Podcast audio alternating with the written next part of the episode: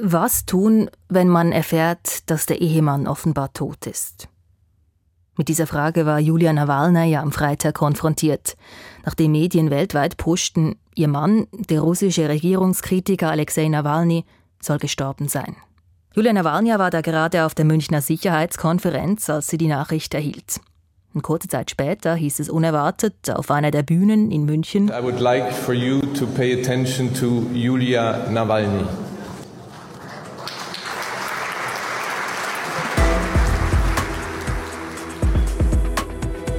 Publikum stand auf, klatschte und Julia Nawalny betrat die Bühne. Я долго думала, стоит ли мне выйти сюда или сразу лететь к моим детям. Sie habe sich überlegt, direkt zu den Kindern fliegen oder nun hier vor die Öffentlichkeit treten. Dann habe sie überlegt, was Alexei an ihrer Stelle getan hätte. Und sie sei sich sicher, er wäre hier, hier auf dieser Bühne. Но потом я подумала, Julia Nawalnyas Auftritt an der Münchner Sicherheitskonferenz ging um die Welt. Wie sie dort stand vor dem Publikum, mit Tränen in den Augen, zitternden Lippen, trotzdem irgendwie gefasst, entschlossen und kämpferisch. Wir wollen deshalb wissen, wer ist die Witwe von Alexei Nawalny und könnte sie vielleicht zum neuen Aushängeschild der russischen Opposition werden? Das ist News Plus. Ich bin Corinna Heinzmann. Heute zusammen.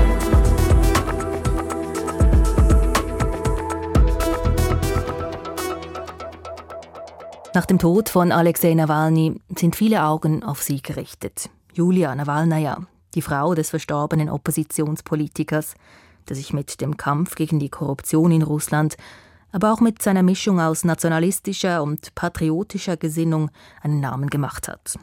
Wenn man nun den Namen seiner Frau Julia googelt, sieht man eine große blonde Person, die Haare nach hinten zusammengebunden auf vielen Fotos schaut sie ernst, oft ist sie zusammen mit Alexei Nawalny abgebildet.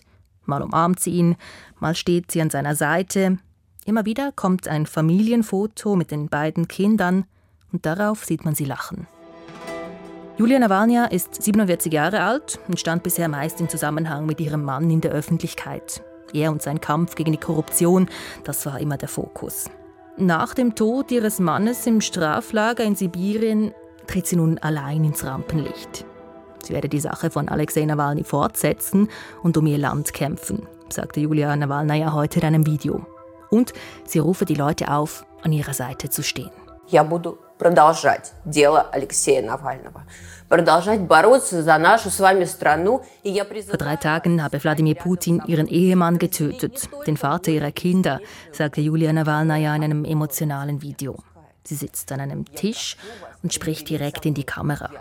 Das Video ist rund neun Minuten lang, mit Musik unterlegt und immer wieder werden Fotos und Videos eingeblendet. Zuerst kommen Familienfotos mit den beiden Kindern, dann Videos von Nawalnys Auftritten, von Gerichtsprozessen, von Wladimir Putin. Julia Nawalnaja sitzt da und spricht. Zuerst mit Tränen in den Augen, dann kämpferisch, herausfordernd, motivierend und entschlossen.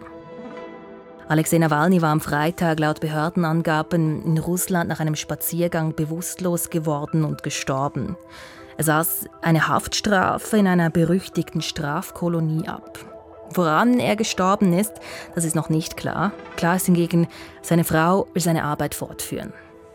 Ich war eigentlich überrascht darüber, dass sie das jetzt sofort auf diese Weise äh, in einem äh, fast neunminütigen Video äh, so darlegt. Sagt Markus Ackeret, er ist NZZ-Korrespondent in Moskau. Andererseits ist es natürlich auch die Möglichkeit, jetzt den Moment quasi zu packen und diesen Zeitpunkt, der voller Emotionen ist, äh, bei ihr selbst, aber auch bei allen, die für das eingetreten waren, was Nawalny verkörperte, das bietet sich natürlich auch an, aber es ist ja ein sehr emotionales Video und sie muss ständig ihre Gefühle unterdrücken, wenn sie ihre Botschaft los wird.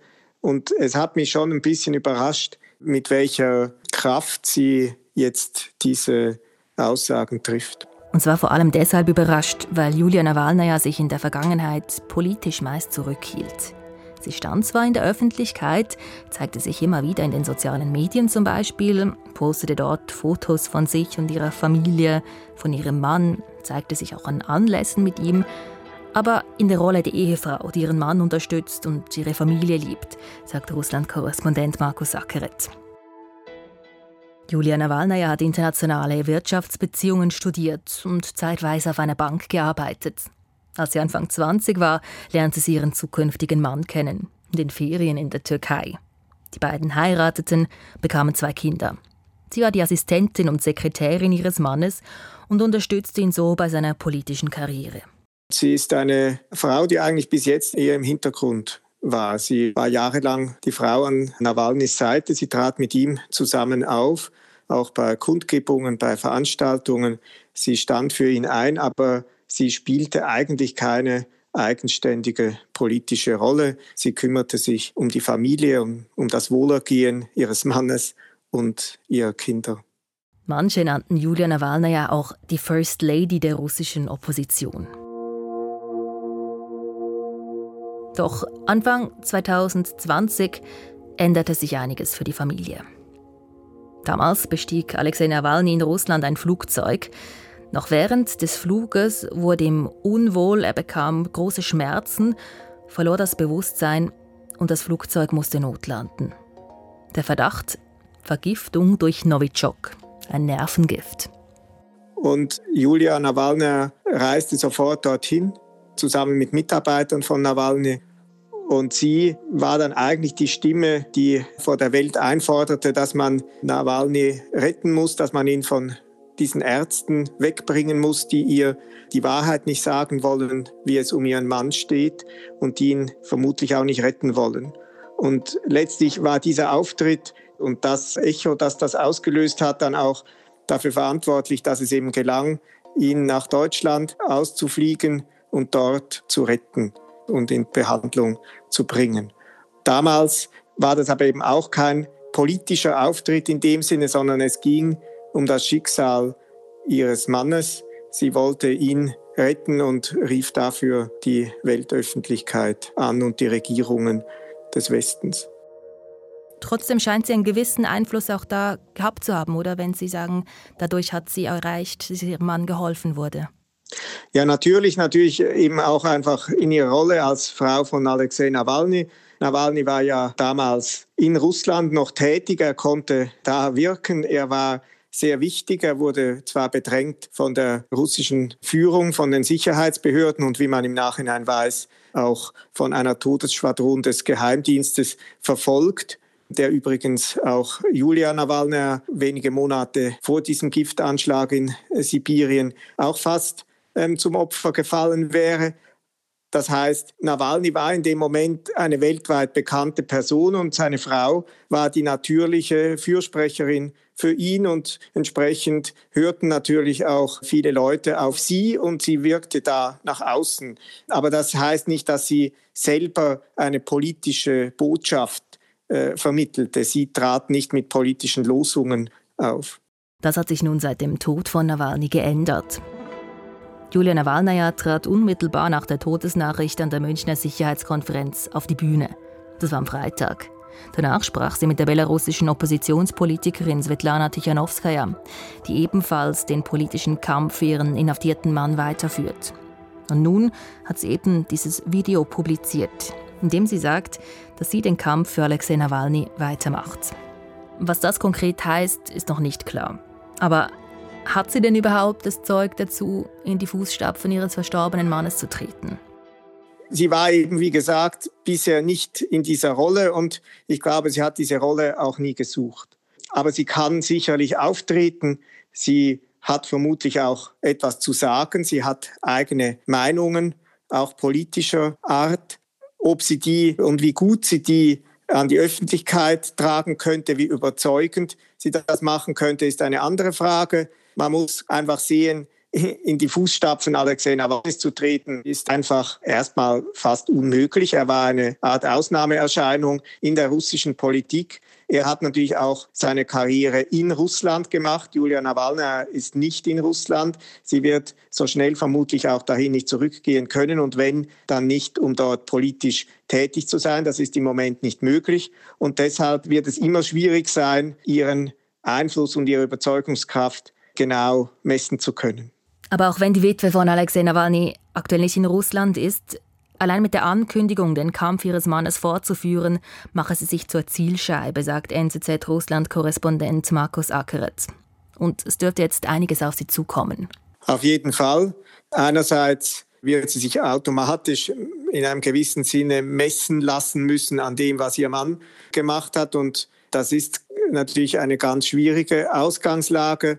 Sie wird auch erst recht äh, unter Druck der russischen Behörden kommen. Das heißt, eine Rückkehr nach Russland wird für sie durch diese Botschaft eigentlich fast unmöglich, würde ich mal sagen.